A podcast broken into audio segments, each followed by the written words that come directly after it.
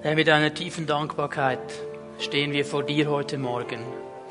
Dankbar für deine Liebe, dankbar für dein Blut, für deine Güte und Gnade, die du in unsere Leben hineingelegt hast. Dankbar, dass wir durch Jesus Christus, durch sein Tod am Kreuz, den Weg ins Haus des Vaters zurückgehen konnten. Und dass wir jetzt vor dir stehen dürfen, Vater, und dich anbeten dürfen und preisen dürfen, das ist ein gewaltiges Vorrecht und eine ganz, ganz große Gnade.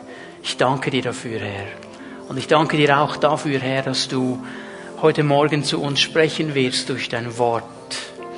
Herr, hilf uns durch deinen guten Heiligen Geist, dein Wort zu verstehen, dein Wort in unsere Herzen aufzunehmen und nach deinem Wort zu leben. Ich bete, Geist Gottes, dass du uns ermutigst, dass du uns ausrichtest auf das, was dich beschäftigt, was du uns mitteilen möchtest. Und Herr, dass wir gestärkt werden und ausgerüstet werden durch dein gutes Wort.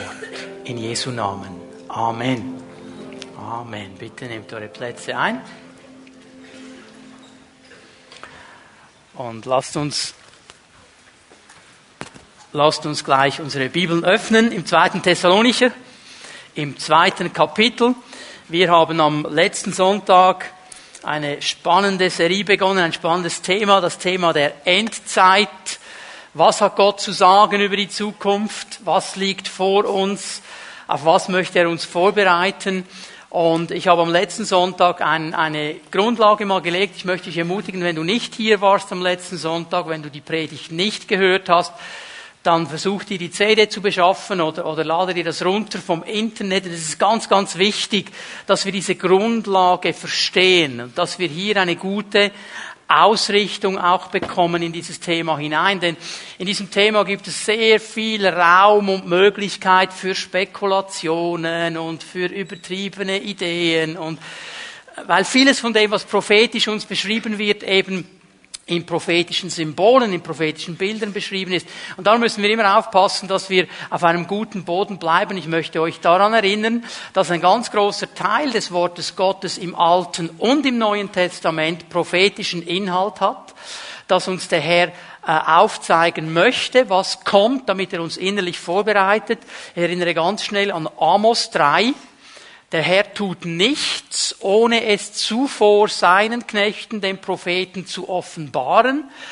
Der Herr will uns Dinge zeigen, damit wir vorbereitet sind. Nun, das heißt nicht, dass er uns alles und jedes letzte Detail zeigen wird, aber er wird uns all das zeigen, was wir brauchen, um zu bestehen in diesen Zeiten, die kommen werden, um den richtigen Weg zu gehen. Das ist sein großes Ziel, dass wir innerlich ausgerüstet sind und fest sind und dass wir lernen, in diesem prophetischen Wort auch zu leben und immer wieder diese Hoffnung auch aufzunehmen, die der Herr uns durch dieses prophetische Wort eben geben möchte. Es ist wichtig, dass wir diese Ebene immer im Blickwinkel halten. Ich habe euch dann gezeigt am letzten Sonntag, dass es eine Spannung gibt zwischen der Aussage, ich komme bald, und der anderen Aussage, die sagt, es ist noch nicht so weit. Und in dieser Spannung leben wir. Auf der einen Seite bald, auf der anderen Seite noch nicht. Und in dieser Spannung drin, in dieser Zwischenzeit drin, ist es unsere Aufgabe, den Willen Gottes zu tun und nach dem Willen Gottes zu leben. Es ist nicht unsere Aufgabe, irgendwo abzudreifen und in Spekulationen zu stehen und irgendwelche Überlegungen anzustellen und Karten zu malen und weiß ich was und darüber zu debattieren. Es ist unsere Aufgabe, hier, jetzt und heute den Willen Gottes zu leben, in dieser Spannung drin. Denn der Herr hat uns ja diese Dinge gezeigt, damit wir sie in die Welt hineinlegen können, damit wir Lichter sind in dieser Welt, damit wir hinweisen können, die Menschen, die nichts davon wissen, dass der Herr alles im Griff hat, dass der Herr der Herr der Geschichte ist und dass nichts einfach so geschieht und dass wir nicht irgendwelchen Mächten und irgendwelchen äh, Strudeln ausgesetzt sind und nichts dagegen tun könnten. Er hat die Dinge klargelegt Und er will uns diese innere Sicherheit geben und wir sollen sie den Menschen weitergeben, damit eine Hoffnung in diese Welt hineinkommt, damit eine Ruhe in diese Welt hineinkommt, auch eine klare Vision. Gott ist immer noch der Herr der Geschichte. Das hat sich nicht geändert. Egal was alles geschieht, egal was noch kommt, egal was aufstehen will gegen ihn, er ist immer der Herr der Geschichte und das wird sich nie ändern, weil er ist der ewige, allmächtige Gott, der auf dem Thron sitzt. Und er will seinem Volk helfen zu verstehen, was kommt, damit sie innerlich ausgerichtet bleiben. Und wenn wir hier zum zweiten Thessalonicher gehen miteinander, ähm, das ist genau der Punkt, den Paulus macht. Erinnert euch daran, im zweiten Kapitel des zweiten Thessalonichers muss er ja genau mit diesen Spekulationen kämpfen. Da sind Leute gekommen, nachdem Paulus erklärt hat, was geschehen wird. Er hatte die Gemeinde gegründet, war, glaube ich, zwei, drei Wochen da. Und dann musste er gehen. Und nachher sind Leute gekommen und gesagt, ja, das mit dem Paulus, was der da gesagt hat, das, das ist alles schon geschehen, die, die Entrückung, das ist schon geschehen und der Herr ist, und hat da durcheinander gebracht. Und jetzt muss Paulus diesen Brief schreiben und die Leute wieder ausrichten und wieder Ruhe hineinlegen. Und er macht das sehr detailliert, er erklärt äh, in den ersten 14 Versen genau, was kommt und was noch nicht gekommen ist. Und jetzt schau mal Vers 15. Daher, liebe Geschwister, weil ich euch jetzt diese Dinge noch einmal erklärt habe, darum bleibt standhaft und haltet an den Lehren fest, die wir an euch weitergeben und in denen wir euch unterrichtet haben, sei es mündlich oder brieflich. Haltet fest an diesen Dingen. Ihr sollt sie wissen. Und ihr sollt festhalten daran. Ihr sollt euch nicht erschüttern lassen. Und dann betet er. Und er betet, weil er eben um diese Spannung weiß. Und er betet auch, weil er weiß, das ist nicht der einzige Gegenwind, der da kommt. Das sind nicht die einzigen Leute, die durcheinander bringen wollen, die da schon gekommen sind. Da werden noch mehr kommen. Und darum bittet er jetzt. Und er sagt, ich bitte unseren Herrn Jesus Christus und Gott, unseren Vater, der uns seine Liebe erwiesen und uns in seiner Gnade eine nie versiegende Ermutigung und eine sichere Hoffnung geschenkt hat euch in eurem Innersten zu ermutigen und euch die nötige Kraft für jede gute Tat und jedes gute Wort zu geben. Paulus betet, dass die Leute hier die Hoffnung nicht verlieren, dass diese sichere Hoffnung in ihnen ganz klar ist, ganz fest ist und dass sie innerlich ermutigt sind und die nötige Kraft vom Herrn empfangen, jeden Tag in Wort und in Tat klar zu leben als Christen. Und das ist der Punkt. Darum geht es mir in dieser ganzen Predigtserie. Nicht, dass wir irgendwo abdriften und irgendwo irgendwelche Spekulationen aufbauen. Hör mal, ich könnte mich ja hinsetzen mit Leuten und darüber streiten. Da gibt es Leute, die sagen, es ist glasklar. Was Johannes in der Offenbarung beschreibt, das sind Düsenjets der Strahl, der hinten rauskommt und dann der Pilot nicht, der aussieht wie eine Heuschrecke, das ist die Maske des Piloten. Weißt du was? Das kann sein. Das kann aber auch nicht sein. Wer von uns war dabei, als Johannes diese Vision hatte? Niemand. Und er hat Dinge gesehen, die konnte er mit seiner Sprache nicht erklären. Ja, es kann sein, dass es ein Düsenjet war. Es kann sein, dass da Panzer beschrieben werden. Das kann sein. Aber wir müssen immer sagen, das ist immer Spekulation. Das ist nicht harte Fakten. Und hier müssen wir aufpassen, dass wir nicht irgendwo in diesen spekulativen Bereich hineingehen und Dinge aufbauen, die so nicht im Wort stehen. Wir halten uns an das Wort Gottes. Und wir leben heute als Menschen in dieser Welt, die eine Hoffnung haben. Als Menschen, die andere ermutigen, auf den Herrn zu schauen und mit ihm vorwärts zu gehen. Das ist das ganze Ziel dieser Predigten. Zu ermutigen, eine Vision zu geben, Hoffnung aufzubauen. es gibt Leute, auch hier in der Gemeinde, wenn Sie das Thema Endzeit hören, wenn Sie nur schon den Begriff hören, dann stellt es Ihnen die Haare zu Bergen, Sie bekommen Angst. Oh, Zornschalengerichte und Tiere aus dem Meer und Verfolgung und wir werden und Sie sehen die schlimmsten Dinge. Hör mal, Angst ist nie von Gott. Denn die wahrhaftige Liebe treibt die Angst aus. Gott macht uns nicht Angst. Als Paulus den Thessalonichen im ersten Thessalonicher Brief ab äh, Kapitel 4, Vers 13 über die Entrückung ein Wort weitergibt, dann sagt er als Abschluss in Vers 18, und nun macht einander Angst mit diesen Worten. Was sagt er? Tröstet einander, ermutigt Paraklesis, ermutigt einander mit diesen Worten. Der Herr hat die Sache in der Hand. Es ist in seiner Hand. Das ist das Ziel dieser Predigten. Dass wir innerlich aufgebaut werden. Dass wir innerlich verstehen und dass wir lernen, als Nachfolger jeden Tag kompromisslos und konsequent zu leben. In dieser Spannung von bald und noch nicht. Das ist das ganze Ziel. Und heute Morgen habe ich mir ein mutiges Thema vorgenommen. Warum mutig? Weil es eben Raum öffnen kann für Spekulationen. Ich werde über Zeichen der Endzeit sprechen.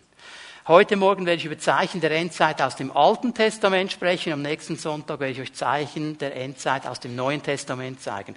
Und ich bin mir bewusst, dass es viele Zeichen gibt.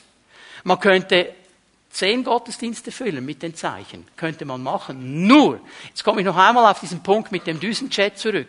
Ich möchte euch klare, verifizierbare Zeichen geben.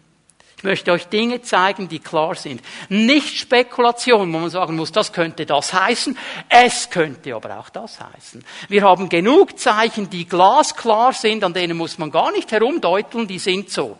Und die helfen uns zu verstehen, wir sind mittendrin in dieser Endzeit und der letzten Zeit der Endzeit, wie immer du das einordnen willst. Es ist mir wichtig, dass wir das verstehen. Und bevor wir überhaupt uns mal ein Zeichen anschauen, mein erster Punkt heute Morgen, wie können wir Zeichen Zeichen richtig einordnen. Das ist das Erste, was wir verstehen müssen. Lass uns miteinander zu Matthäus 24 gehen.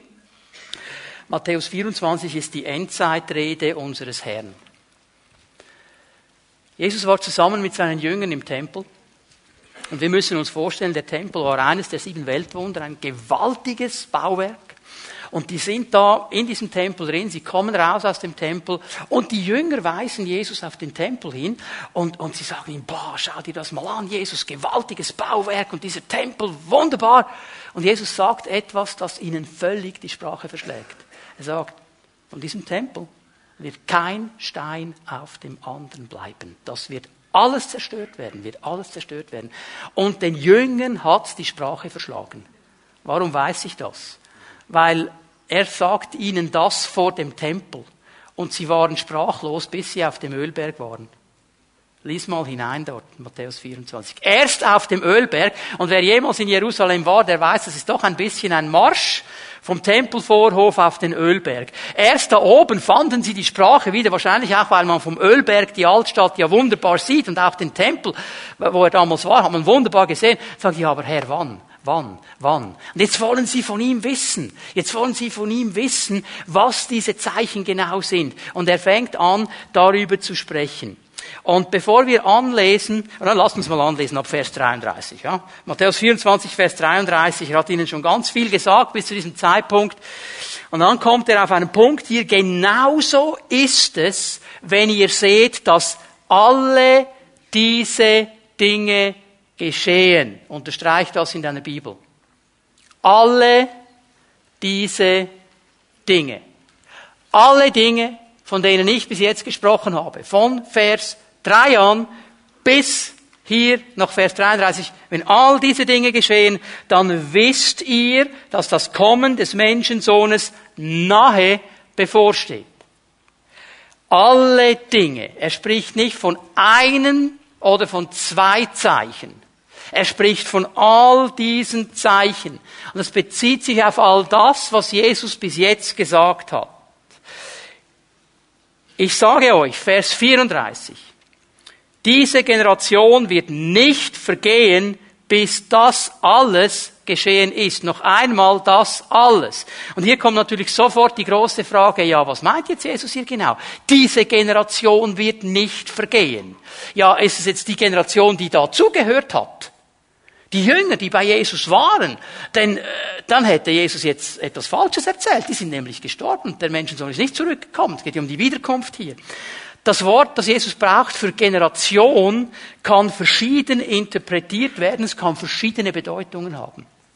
Es kann einmal Generation im Sinne von Zeitspanne heißen, also wie wir Generation kennen, 80, äh, 90 Jahre, wie lange du auch eine Generation jetzt einordnen willst, Zeitspanne. Dann wäre es genau das, ihr, die ihr mir hier zuhört, ihr werdet das alles noch erleben, das hat er aber nicht gesagt. Oder Generation kann aber auch heißen im Sinne von Geschlecht, von Menschengeschlecht. Die Menschheit wird nicht vergehen, bis all diese Zeichen geschehen sind, dann werde ich zurückkommen. Und das ist der Tenor, den er hier ansetzen möchte. Dass er sagt, egal was noch alles geschehen wird, die Menschheit wird nicht untergehen, bis das alles geschieht. Die werden das erleben. Und es wird eine Generation geben, da drin, und das ist mir jetzt wichtig, es wird eine Generation geben, eine Zeitspanne, die wird all diese Zeichen sehen. Nun hat es in der Geschichte, seit Jesus das gesagt hat, all diese Zeichen immer wieder mal gegeben. Es gab immer Erdbeben. Es gab immer Naturkatastrophen. Es gab immer Hungersnöte. Es gab immer Kriege. Das gab es immer. Wer einmal Zeit und Lust hat, es gibt einen hervorragenden Kommentar von Theodor Zahn über die Offenbarung. Das Buch ist etwa 120 Jahre alt, ist immer noch etwas vom Besten, das es gibt. Und Theodor Zahn hat über etwa 50 Seiten aus der Kirchengeschichte erklärt, wer alles als Antichrist betitelt wurde. Weil jede Generation hat das Gefühl gehabt, boah, das ist es, boah, das ist es, boah, das ist es. Wenn wir nur so 60, 70 Jahre zurückgehen zu unserem nördlichen Nachbarn, ich glaube, die Christen damals, die waren sehr schnell bereit, dir zu sagen, wer der Antichrist war. In der damaligen Zeit. Was will ich damit erklären? Ich muss euch etwas erklären über Vers 8 hier in Matthäus 24. Und das kann ich jetzt nur vom Hören sagen und vom Miterleben erklären. Ich kann es nicht aus eigener Erfahrung erklären. Jesus sagt hier etwas Interessantes über diese Zeichen. Er sagt, diese Zeichen sind wie Geburtswehen. Ich habe selber nie Geburtswehen gehabt. Ich habe es nur miterlebt. Ich durfte bei der Geburt aller drei Kinder dabei sein. Und etwas habe ich gesehen. Diese Wehen, die nehmen zu an Intensität und an Stärke. Und je schneller und je stärker sie kommen, desto weniger lang wird es gehen, bis das Kind kommt. Und irgendwann kommt's dann. Halleluja, oder? Zum Glück kommt's. Nun, der Punkt ist folgender. Jesus sagt es mit diesen Zeichen genauso. Die hat es immer gegeben, aber es wird immer schneller und immer stärker werden. Es werden immer mehr werden und sie werden immer stärker werden. Es nimmt zu. Es ist wie bei der Wehe, bevor die Geburt kommt. Bis zu dem Moment, wo dann die Geburt oder die Wiederkunft kommt. Das will Jesus hier betonen. Das nimmt zu an Stärke und an Intensität. Und es wird offensichtlich, so sagt es Jesus hier, eine Generation, eine Zeit geben, wo alle diese Zeichen in einer Generation geschehen. Und dann wird es für uns interessant. Und jetzt bitte schön, er sagt dann nicht, und dann geht es noch 15 Jahre und ich komme zurück. Er gibt auch dann keine Zeitangabe. Er sagt nur, es gibt eine Abfolge. Und wenn eine Generation da ist, die all diese Zeichen erlebt, dann wird es nicht mehr lange gehen, bis ich zurückkomme. Und jetzt kannst du von mir aus rechnen, wenn du das willst. Du kannst sagen, boah, es geht noch zehn Tage. Aber dann vergiss einfach eines nicht. Für den Herrn ist ein Tag wie tausend Jahre und tausend Jahre wie ein Tag. Also hör auf zu rechnen. Er will uns nicht eine Zeitangabe geben. Aber ich sehe hier etwas, dass er sagt, es wird eine Generation sein, die all diese Zeichen sieht. Und jetzt, ich, das liebe ich so an Jesus. Jetzt, wird, jetzt hätten wir den Raum für alle Spekulationen offen, oder? Ah, jetzt könnten wir, also jetzt könnten wir wie die Weltmeister spekulieren. Ich liebe meinen Herrn. Sofort im nächsten Vers kommt eine Einmittung. Er bringt uns sofort wieder auf den Boden zurück, weil er nicht will, dass wir spekulieren. Diese Einmittung ist hochinteressant, Vers 35. Himmel und Erde werden vergehen, aber meine Worte werden nicht vergehen. Doch wann jener Tag und jene Stunde sein werden, weiß niemand, auch nicht die Engel im Himmel, nicht einmal der Sohn, nur der Vater weiß es. Er gibt uns, ich werde dann die nächsten Verse auch noch lesen, zwei Dinge, die uns einmitten. Das erste ist das Wort Gottes. Er sagt, hör auf zu spekulieren, geh zum Wort Gottes. Dieses Wort wird bleiben. Es wird in Ewigkeit bleiben. Es war immer da und es wird immer da sein. Dieses Wort wird uns immer eine Ausrichtung geben. Darum habe ich am letzten Sonntag gesagt, die Bibel in der einen Hand, die Zeitung in der anderen Hand. Und dann decken sich diese Dinge. Und dann werden wir sofort aufhören zu spekulieren, weil das Wort gewisse Dinge klar macht. Erinnert euch an letzten Sonntag, haltet umso fester das prophetische Wort, denn es ist ein Licht an einem dunklen Ort. Es wird uns Hinweise geben. Jesus mittet sofort ein. Sofort. Es gibt Leute, die kommen auch heute, du kannst dir diese Bücher besorgen, mach es besser nicht, darum gebe ich euch auch keine Titel. Die sagen, ja, ähm, das Himmelreich, das Millennium, das ist heute. Es ist unsere Aufgabe als Gemeinde, das jetzt aufzubauen. Als der Heilige Geist kam, da kam Jesus schon zurück zu uns. Es gibt keine sichtbare Wiederkunft. Wir sind jetzt dran, das Paradies aufzubauen. Das ist biblisch unhaltbar. Kannst du vergessen. Das ist Quark. Und da brauchst du das Wort, dann kannst du sagen, Quark, Quark, Quark. Funktioniert nicht. Einmittung. Immer in dieses Wort Gottes hinein. Das Wort Gottes macht die Dinge ganz klar. Und das zweite, und jetzt wird es ganz interessant, ab Vers 37. Bei der Wiederkunft des Menschensohnes wird es wie in den Tagen Noahs sein. Damals, vor der großen Flut, aßen und tranken die Menschen, sie heirateten und wurden verheiratet bis zu dem Tag, an dem Noah in die Arche ging. Sie merkten nichts, bis die Flut hereinbrach und sie alle hinwegraffte. So wird es auch bei der Wiederkunft des Menschensohnes sein.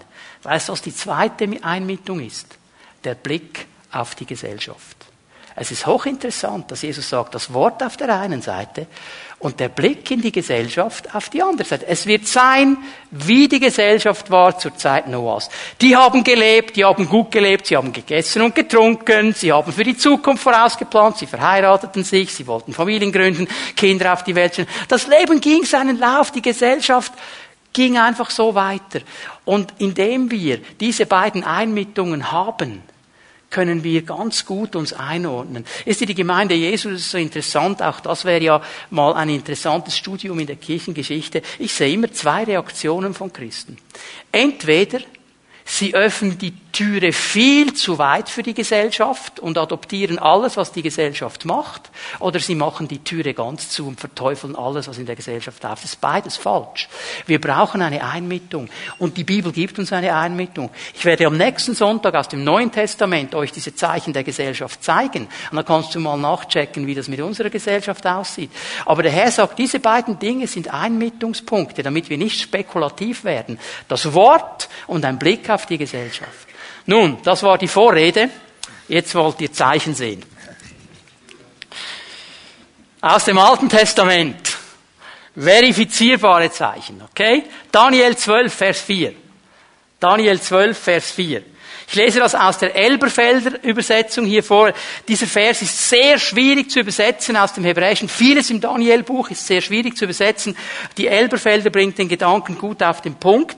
Und du, Daniel, Halte die Worte geheim und versiegle das Buch bis zur Zeit des Endes. Nur mal bis hierhin, okay? Daniel hat ja viele Visionen gesehen, viele Offenbarungen gesehen, er hat all diese Weltreiche gesehen, er hat gesehen, wie dann das Reich Gottes kommen wird, er hat den Thron gesehen, den Vater auf dem Thron und also viele, viele Dinge gesehen. Und jetzt bekommt er hier einen interessanten Auftrag. Versiegle dieses Buch. Halte es geheim. Bis in die letzte Zeit. Bis in die letzte Zeit. Bis dahin ist wie ein Deckel drauf. Und es ist interessant, wenn ihr ein bisschen zurückschaut, so in den letzten Jahren, 30, 40, 50 Jahre, so plus minus, kam immer wieder dieses große Interesse ähm, an, an dieser Endzeit, an dieser Offenbarung und vieles wurde klar in den letzten 40, 50 Jahren, das vorher zwar immer da war, aber noch nicht erkannt wurde. Denke an Alter Planet Erde, wohin, als eines der Bücher oder äh, von Tim LaHaye, das Ende ist nahe. Da hat er Dinge erkannt, die waren waren immer da, aber man konnte sie gar nicht einordnen, weil um uns herum die Dinge noch nicht eingeordnet waren. Und es ist genau das, was hier steht. Es ist wie wenn der Schleier gelüftet wird über diese prophetischen Aussagen und wir können sie besser einordnen. Das wird zunehmen. Aber jetzt kommt etwas, und das sind die beiden Zeichen, die ich euch zeigen möchte. Viele werden umherstreifen und die Erkenntnis wird sich mehren. Ein Zeichen der letzten Zeit, der Zeit des Endes. Viele werden umherstreifen und die Erkenntnis wird sich mehren. Es sind zwei Dinge, die ich hier sehe. Wissen und Mobilität. Ich werde euch das gleich erklären. Wissen, Mobilität. Wenn wir hier lesen, die Erkenntnis wird sich mehren, dann denken wir in der Regel zuerst an biblische Erkenntnis. Wir denken an Dinge, die aus dem Wort Gottes kommen. Das hebräische Wort, das Daniel hier braucht, braucht aber ein Wort, das nicht einfach nur Erkenntnis aus dem Wort Gottes beschreibt, auch, sondern ein Wort, das Wissen ganz allgemein beschreibt. Die Breite von Wissen. Wenn er sich spezifisch auf biblische Erkenntnis äh, hätte festlegen wollen, hätte er ein anderes Wort genommen. Er hat ein Wort genommen, das bedeutet eigentlich Wissen. Und jetzt muss man kein großer Prophet sein, um festzustellen, dass Wissen in den letzten Jahrzehnten explodiert ist in unserer Gesellschaft. Das Wissen zugenommen hat. Sigi Schak, Pastor Sigi Schak hat vor einigen Wochen das kurz erwähnt in seiner Botschaft. Ich werde hier nicht zu lange auf diese Dinge eingehen. Aber die Wissenschaftler reden von einer Informationsexplosion, von einer Wissensexplosion. Und sie haben etwas Interessantes beobachtet, das Wissenschaftler diese Dinge beobachten, dass die Menge an Information in unserer Informationsgesellschaft, wir sind eine völlige Informationsgesellschaft. Und wenn die Jungen sagen, texte mich nicht zu, das hat schon etwas, oder? Ich meine, wir werden vom Morgen früh bis am Abend spät zugetextet. Du kannst dich überall zutexten lassen, wenn du willst. Information läuft und sie läuft in einem Maß, dass es manchmal zu viel wird. Und jetzt haben sie herausgefunden, dass dieses Wissen, diese Information im Verhältnis zu Gesellschafts- und Wirtschaftsordnung überproportional zunimmt. Überproportional. Das verbreitert sich überproportional. Allerdings, und das ist jetzt wichtig, bezieht sich das nicht auf die Qualität des Wissens, sondern auf die Quantität. Es geht um die pure Quantität. Die pure, und da werden wir zugetextet, das hat zugenommen. In den letzten Jahren, Wissenschaftler haben herausgefunden, das gesamte Wissen der Welt Okay? Gesamtes Wissen der Welt, der ganzen Welt. Ich weiß nicht, Terabyte, gibt es etwas Größeres als Terabyte? Tetrabyte. Das wird noch mehr werden. Ich weiß nicht, was das alles ist. Ich bin kein IT-Spezialist. Aber nimm dir mal das und jetzt sagen diese Wissenschaftler, dieses ganze Wissen der Welt, was die ganze Welt weiß, wird sich in fünf bis zwölf Jahren verdoppeln. Geschwindigkeit zunehmend. Okay? Wissensexplosion. Die Erkenntnis wird zunehmen. Ich meine, ich werde nächstes Jahr, Ende nächstes Jahr werde ich 50 Jahre alt. Und wenn ich nur zurückschaue auf mein Leben, das ist ja extrem. Oder? Sind Sie erstaunt, Sie haben gemeint, ich werde 30. ja. Sie werden auffahren wie die Adler und rennen wie die Jünglinge. Okay. Das ist nicht das Thema heute Morgen.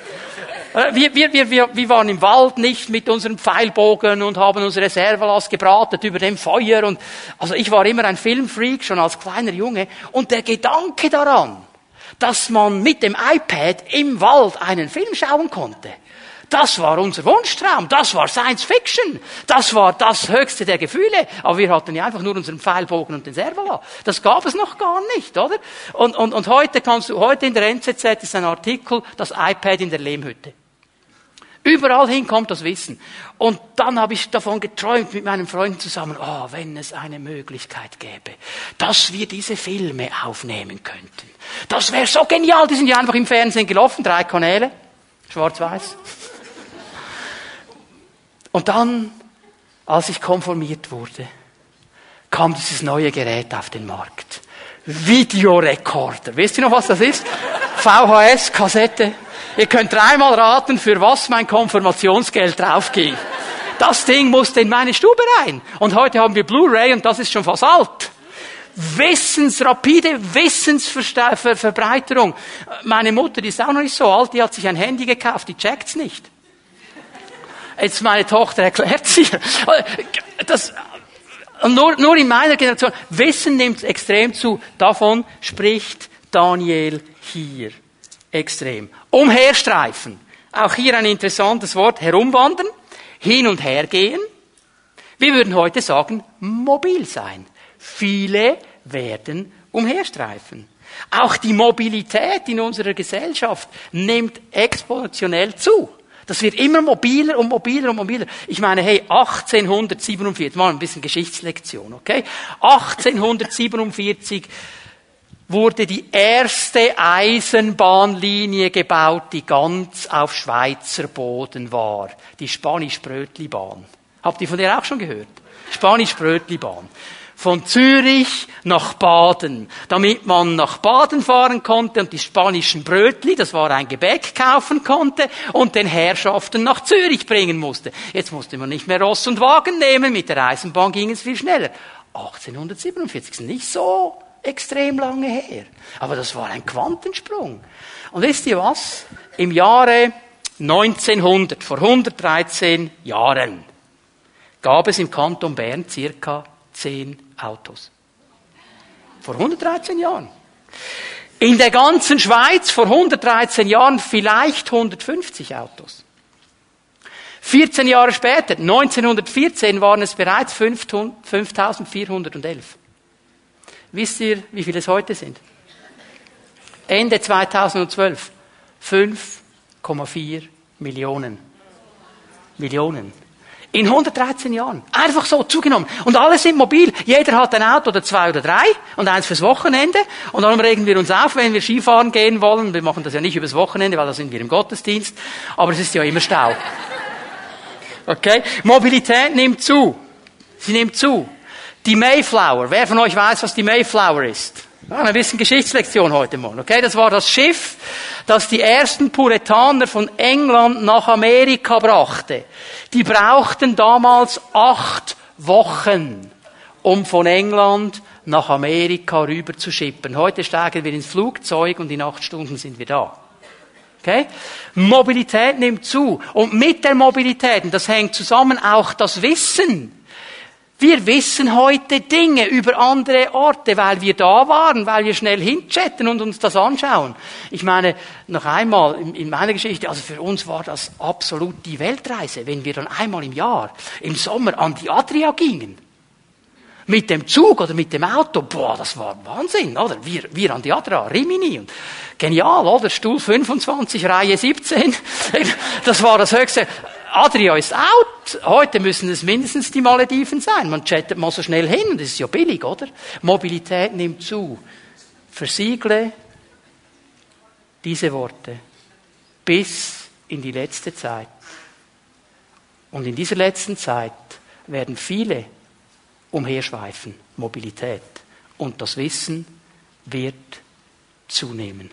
Zeichen der Endzeit, die wir erleben in unserer Gesellschaft erleben. Das nächste Zeichen ist eigentlich das größte Zeichen, das es überhaupt gibt im Alten Testament. Das werde ich euch zeigen. Tom, wisst ihr, bei Boxkämpfen hat man so das Nummergirl.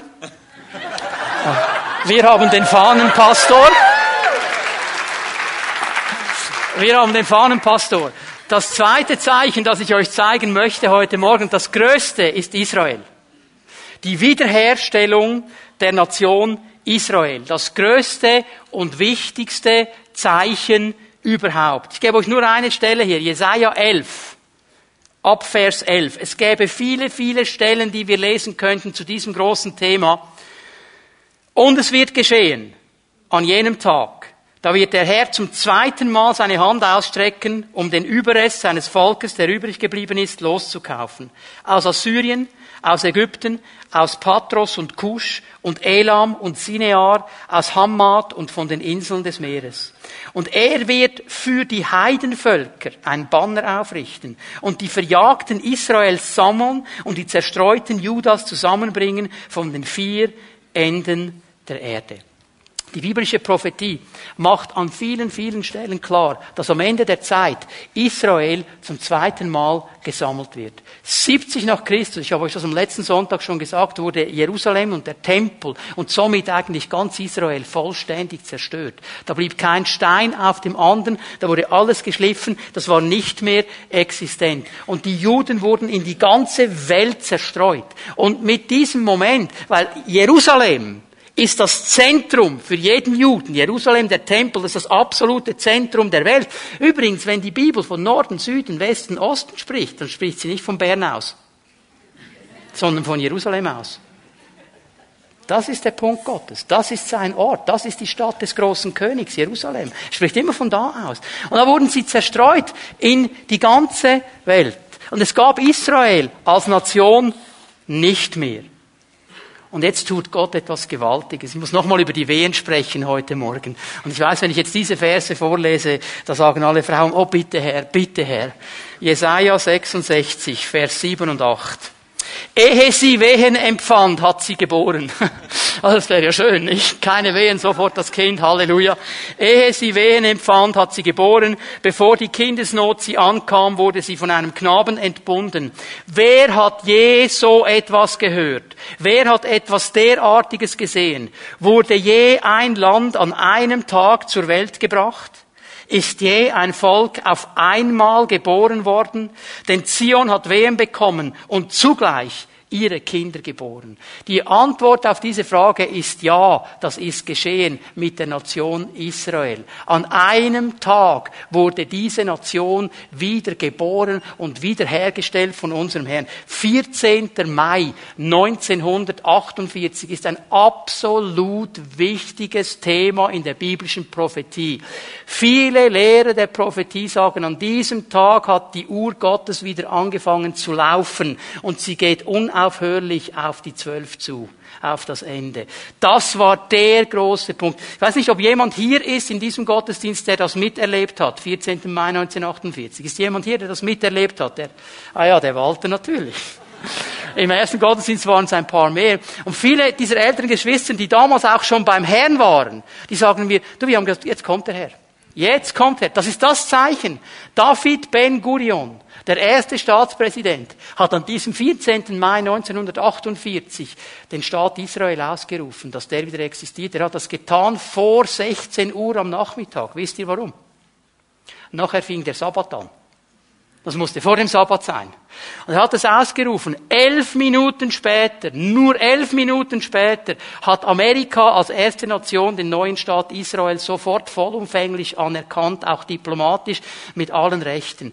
Kurze Zeit später, innerhalb von einer Stunde, haben Ägypten, Transjordanien, Syrien, Libanon und Irak Israel sofort den Krieg erklärt. Sofort. So ging das los mit Israel. An einem Tag. An einem Tag. Und wisst ihr, was interessant ist? Lass uns nochmal schnell zurückgehen zu Jesaja 11, Vers 12. Und er, der Herr, wird für die Heidenvölker ein Banner aufrichten. Das ist ein Zeichen für uns für die Heiden, die nicht in diesen Bund Israels hineingehören. Wir sind jetzt durch Jesus Christus in den Ölbaum hineingepfropft. Aber es ist ein Zeichen für uns. Alles, was mit Israel geschehen ist und geschieht, ist ein Zeichen für uns. Darum schauen wir sehr genau in den Nahen Osten. Darum schauen wir sehr genau, was da geschieht. Und diese Geschichte von Israel ist geprägt von diesen Dingen. Diese Geschichte Israels ist geprägt von diesen Kriegen. Immer und immer und immer wieder. Und weißt du was? Gott ist immer auf der Seite seines Volkes gestanden. Er wird immer auf der Seite seines Volkes. Wer Israel angreift, der greift den Augapfel Gottes an. Es ist gut, wenn wir das nicht tun, das sage ich dir. Und es ist gut, wenn unsere Politiker das verstehen. Ganz wichtig. Ich möchte euch hinweisen auf einen, einen Film, den gibt's leider nur auf Englisch. Ich gebe euch hier den Titel, kannst du den einblenden. Auf YouTube könnt ihr das holen. Against All Odds in the Search of Miracles.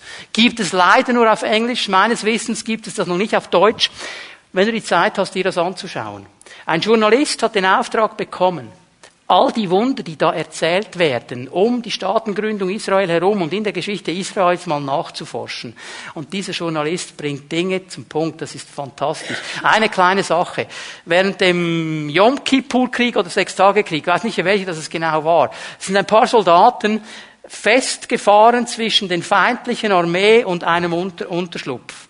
Und sie müssen in diesen Unterschlupf, bevor es Tag wird, sonst würden die feindlichen Soldaten sie sehen. Und sie gehen in dieser Nacht über ein Feld und plötzlich merken sie, hier hat es Minen.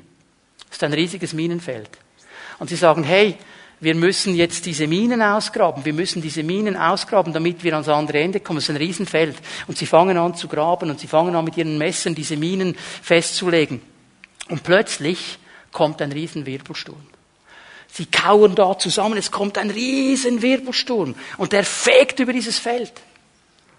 Und als der Wirbelsturm vorbei war, scheint plötzlich der Mond in einer absoluten Stärke. Sie schauen das Feld an, sie sehen jede einzelne Mine. Und sie wissen, wem sie Danke zu sagen haben.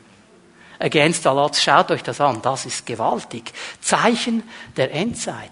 Israel ist das große Zeichen. Die Sprache Israels, Hebräisch, wurde nicht mehr gesprochen seit der Tempelzerstörung. Das ist irgendwo verlaufen. Es war eine reine Sakralsprache. Sie wurde nur noch in den Synagogen gesprochen und wurde von niemandem mehr verstanden. Über Jahrtausende fast hinweg.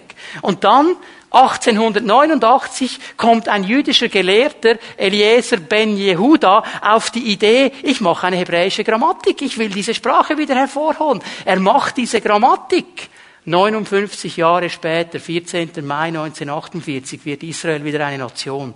Und David Ben Gurion, der erste Staatspräsident, übrigens David Ben Gurion, Sohn des Löwen, der hat auch gewusst, woher er kommt, ähm, der hat gekämpft wie ein Löwe, dass es in Israel nur eine Sprache geben darf. Hebräisch. Keine andere. Die haben gekämpft miteinander. Hebräisch hat sich durchgesetzt. Diese tote Sprache, die Jahrtausende tot war, wird heute wieder gesprochen in Israel. Und wisst ihr, was Ben Gurion gesagt hat? Seine Argumentation. Er hat gesagt, ja Leute, wir müssen Hebräisch sprechen. Denn wenn Mose zurückkommen würde und um ein Stück Brot bitten würde, würden wir ihn verstehen, sonst ja nicht. Und wir sprechen diese tote Sprache heute wieder. Das ist das Zeichen Gottes. Hier ist so viel geschehen. Ich möchte euch noch etwas zeigen. Jesaja 27, Vers 6. In zukünftigen Zeiten wird Jakob Wurzel schlagen, Israel wird blühen und grünen und sie werden den ganzen Erdkreis mit Früchten füllen. Hat jemand von euch schon mal eine Jaffa-Orange gegessen? Erfüllung dieser Prophetie. Israel hat die Wüste fruchtbar gemacht mit ihren Kibbutzen. Und sie überschwemmen die ganze Erde mit ihrer Frucht. Das ist ein Zeichen der Endzeit. Ein gewaltiges Zeichen der Endzeit. Lass mich eine Sache hier aber klar machen. Israel ist ein säkularer Staat. Die meisten Leute, die in Israel wohnen, sind nichtgläubige Menschen müssen wir verstehen. Wir dürfen diesen Staat jetzt nicht auf ein Podest heben, wie es viele Christen machen. Das wäre falsch. Die Israeliten werden sich bekehren, wenn Jesus sichtbar zurückkommt. Zachariah 14 kannst du nachlesen. Erst dann, erst dann. Das sind nicht gläubige Menschen. Und ein messianischer Jude, der sich bekehrt zu Jesus Christus, ist nicht ein besserer Christ als wir. Er ist mein Bruder oder meine Schwester. Amen. Einfach, dass wir die Dinge richtig haben. Und man muss im Fall auch nicht einmal in Israel gewesen sein, um in den Himmel zu kommen. Schön, wenn du kannst, ist aber nicht muss. Und taufen kann man sich hier genauso gut wie im Jordan. Du bist nachher nicht heiliger, wenn du dich im Jordan taufen lässt. Also lass uns nicht mehr draus machen, als das es ist, aber wir ehren Israel, wir sind eingepfropft in diesen Ölbaum und wir schätzen sie und wir ehren die Wurzel, die uns trägt. Das tun wir auf jeden Fall. Amen. Riesenzeichen. Gehen wir ein bisschen nach innen, ein nächstes Zeichen, Jerusalem. Als Stein des Anstoßes. Zachariah 12, Vers 3. Und es soll geschehen, du kannst wieder runterkommen.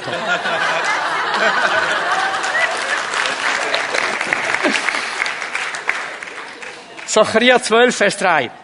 Und es soll geschehen an jenem Tag, dass ich Jerusalem zum Laststein für alle Völker machen werde.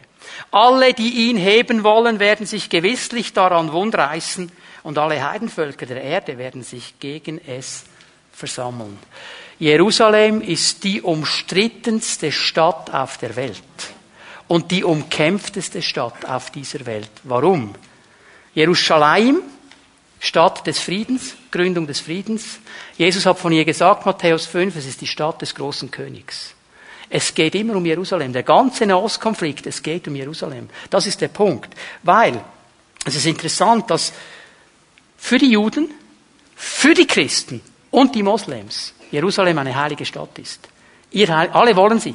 Alle wollen sie. Die Moslems sagen Al-Quds, die Heilige. Die glauben, dass von diesem Ort aus der Mohammed dann in den Himmel gefahren ist. Wer mal im Tempeldom war, das ist ja der Stein, von wo er abgehoben ist, sagt man, der hatte etwa Schuhgröße 57. Ja, so ein riesen Abstoß ist da. Okay. Also die, die kämpfen um diese Stadt. Es geht immer um dieses Jerusalem. Jerusalem ist für jeden Juden ganz klar die Hauptstadt Israels. Keine Diskussion müssen wir nicht diskutieren. Der Staatspräsident wohnt in Jerusalem, die Knesset, das ist das Regierungsgebäude, das Bundeshaus der Israeliten, wenn du so willst. Und das oberste Gericht ist in Jerusalem. Aber wisst ihr was? Keine ausländische Botschaft ist in Jerusalem.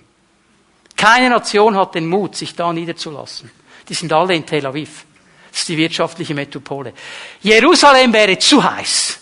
Das wäre ein Zeichen, wenn die Schweizer ihre Botschaft in Jerusalem errichten würden. Das wäre ein Zeichen, das gäbe Tumult. So umkämpft ist diese Stadt. Da wird gekämpft über diese Stadt. Und die Bibel sagt eine Sache ganz klar. Es ist ein Laststein. Die Leute stören sich an Jerusalem. Sie stören sich daran. Und jeder, der versucht, Jerusalem zu heben, wird sich daran wundreißen. Die Palästinenser haben auf ihrer Fahne geschrieben, wir werden die Israeliten zurück ins Meer werfen. Könnt ihr vergessen, ihr lieben Palästinenser. Könnt ihr vergessen, weil hier hat der Herr die Hand drauf. Ihr werdet euch wundreißen. Und jeder wird sich wundreißen, der versucht, in Jerusalem irgendwas zu mischeln. Und am Ende der Zeit, du kannst Zacharia 14 lesen, wird sich nochmal alles versammeln gegen Jerusalem. Und eine Armee, eine riesige Armee wird sich aufrichten, die Armee des Antichristen gegen Jerusalem. Und dann wird Jesus sichtbar auf dem Ölberg kommen. Erst dann. Jerusalem ist immer umkämpft. Aber weißt du, was interessant ist? In der Zwischenzeit wird etwas geschehen. In der Trübsalzeit, ich werde dann darüber sprechen in einer der kommenden Predigten, das sind diese letzten sieben Jahre, ich werde dann erklären, was das genau ist, wird der Antichrist kommen. Und er wird am Anfang dieser Trübsalzeit ein Friedensabkommen aufbauen können, das Frieden sein wird. Und irgendwie wird das dann geschehen, dass der Tempel in Jerusalem wieder gebaut wird, weil Israel wird wieder opfern. Für die ersten dreieinhalb Jahre rufen alle Frieden, Frieden, Frieden. Und dann nach dreieinhalb Jahren wird der Antichrist sein wahres Gesicht zeigen und wird sich drehen und die Welt wieder erkennen oder eben nicht erkennen, wer er wirklich ist. Also dann wird für eine gewisse Zeit Frieden kommen. Aber erst dann, wenn mein Herr und hoffentlich dein Herr sichtbar auf den Ölberg zurückkommt, der Ölberg sich teilen wird, wird, dann wird Friede sein für tausend Jahre, weil dann regiert er. Und nur wenn der Friedefürst regiert, kann wirklich Friede sein. Alles andere ist nur Kopie. Jerusalem ist umstritten. Und darum sagt uns das Wort Gottes, wir sollen beten für den Frieden Jerusalems. Wir sollen beten für das, was da geschieht. Und als Christen schauen wir sehr gut in den Nahen Osten. Bibel in der einen Hand, ob du sie auf dem iPad hast oder gebunden, ist egal. Und die Zeitung in der anderen Hand. Und es ist hochinteressant, was geschieht vor unseren Augen, gerade jetzt in diesem Moment. Nun, ich muss abschließen. Ich könnte noch viele Zeichen geben, aber diese drei, die ich euch gegeben habe, die sind verifizierbar, die sind klar, die sind sichtbar. Die kannst du nicht wegdiskutieren. Aber ich möchte jetzt einen letzten Punkt hier noch schnell machen. Wie deuten wir diese Zeichen? Tja, was machen wir jetzt? Jetzt haben wir mindestens drei ganz klar verifizierbare Zeichen. Was machen wir jetzt damit? Wie gehen wir damit um? Niemand kennt den genauen Zeitpunkt. Das bleibt so. Aber was machen wir jetzt mit diesen Zeichen? Wie leben wir mit diesen Dingen? Jesus erwähnt in der Endzeitrede, jetzt gehen wir zurück zu Matthäus 24, einen ganz wichtigen Punkt. Matthäus 24 ab Vers 40. Von zwei Männern, die dann auf dem Feld arbeiten, wird der eine angenommen, der andere zurückgelassen. Von zwei Frauen, die zusammen Getreide mahlen, wird die eine angenommen und die andere zurückgelassen. Seid also wachsam, denn ihr wisst nicht, an welchem Tag euer Herr kommt. Es sind zwei Dinge, die ich sehe, die wir uns zu Herzen nehmen müssen, wenn wir über diese Zeichen nachdenken. Das eine ist eigentlich eine tragische Sache. Die Wiederkunft Jesu wird trennen. Sie wird ganz klar trennen. Sagt, zwei Männer arbeiten auf dem Feld, einer wird mitgenommen, der andere nicht. Zwei Frauen mahlen Getreide miteinander, eine wird weggenommen, die andere nicht. Eine Trennung. Und die Leute, von denen Jesus hier spricht, das ganze Kapitel geht an Menschen, die diese Botschaft gehört haben. Das sind nicht Menschen, die nie gehört haben, dass Jesus zurückkommt. Das sind nicht Menschen, die nicht wüssten, was geschehen könnte. Das sind Menschen, die gehört haben aber nicht reagiert haben, aber nicht ihr Leben ausgerichtet haben. Es wird eine Trennung sein. Und wir werden erstaunt sein an diesem Tag. Jetzt kommen natürlich sofort die Fragen, ja Pastor, was sind die Kriterien, dass man dabei ist? Gott kennt sie. Gott kennt sie. Ich sage nur eines, an diesem Tag werden wir erstaunt sein über Menschen, die dabei sind, von denen wir gedacht hätten, die sind sicher nicht dabei. Und von Menschen, die nicht dabei sind, von denen wir gedacht hätten, die sind ganz sicher dabei. Sie wird immer trennen, diese Wiederkunft Jesu Christi. Das ist ganz klar. Das ist ganz klar. Darum ist es so wichtig, wie wir reagieren. Darum ist es so wichtig, wie wir leben. Und das Zweite, das dazu kommt, aus diesem Grund sollen wir wachsam sein. Wachsam. Das ist das Wort, das Jesus braucht. Bereit sein, aufmerksam, umsichtig, aktiv. Denk noch einmal daran. Wir sind in der Spanne zwischen bald und noch nicht. Und in dieser Spanne drin arbeiten wir aktiv daran, den Willen Gottes zu tun.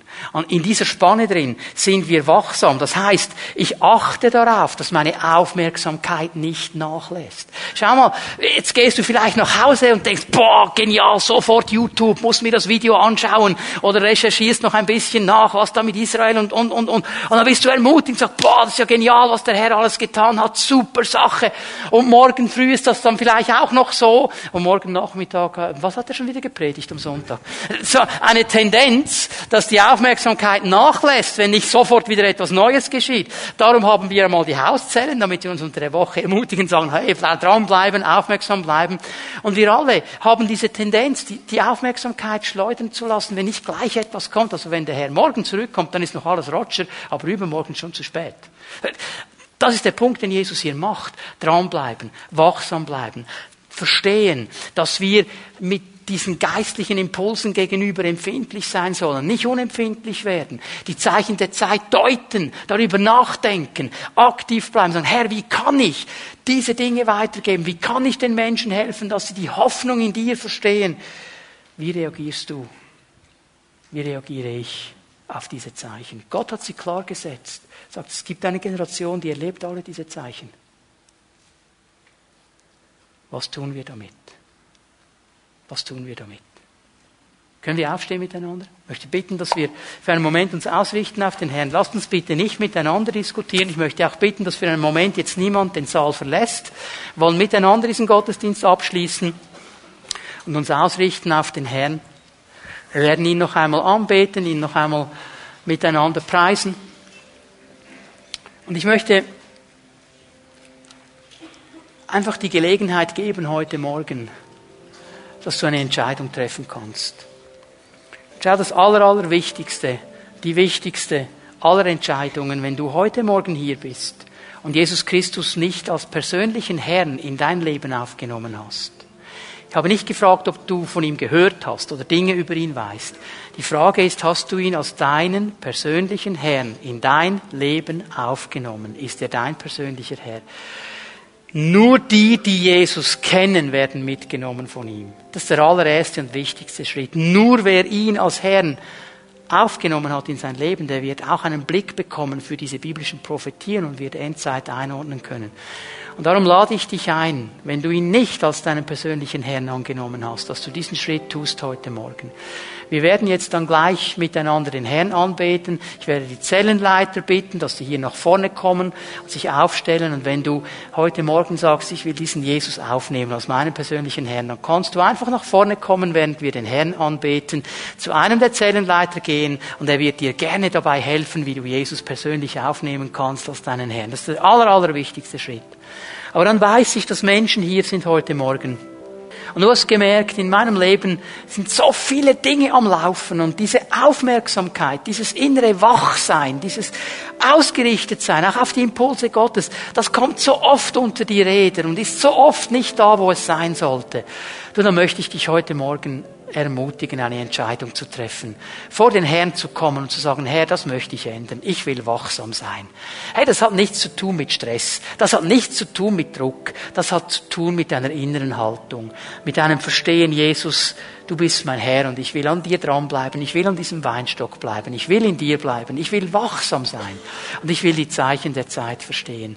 Und weißt du, der allererste Schritt da drin ist mal zu sagen, Herr, es ist so. Und wenn du das möchtest, dann darfst auch du nach vorne kommen. Wenn wir den Herrn anbeten, komm einfach aus deiner Reihe, geh zu einem der Zellenleiter. Und also da wird dich keiner blöd anschauen. Keiner wird denken, aha, der, von dem habe ich das nicht gedacht. Warum werden die das nicht tun? Weil die sind alle am, am Anbeten. Es geht um den Herrn, es geht nicht um die, die hier nach vorne kommen. Aber wenn du mit dem Herrn etwas zu klären hast und du merkst, der Herr zieht dich und er möchte, dass du hier einen klaren Punkt setzt, hey, dann lass das nicht vorbeigehen. Lass es nicht vorbeigehen. Können wir Jesus anbeten miteinander? Bitte, Joel, leite uns mit deinem Team in die Anbetung. Zellenleiter, Zellenleiterin mit Assistenten, bitte kommt gleich nach vorne. Und du darfst kommen, du darfst Gebet in Empfang nehmen. Jesus ist hier. Und er möchte dieses Feuer neu entzünden in uns heute Morgen.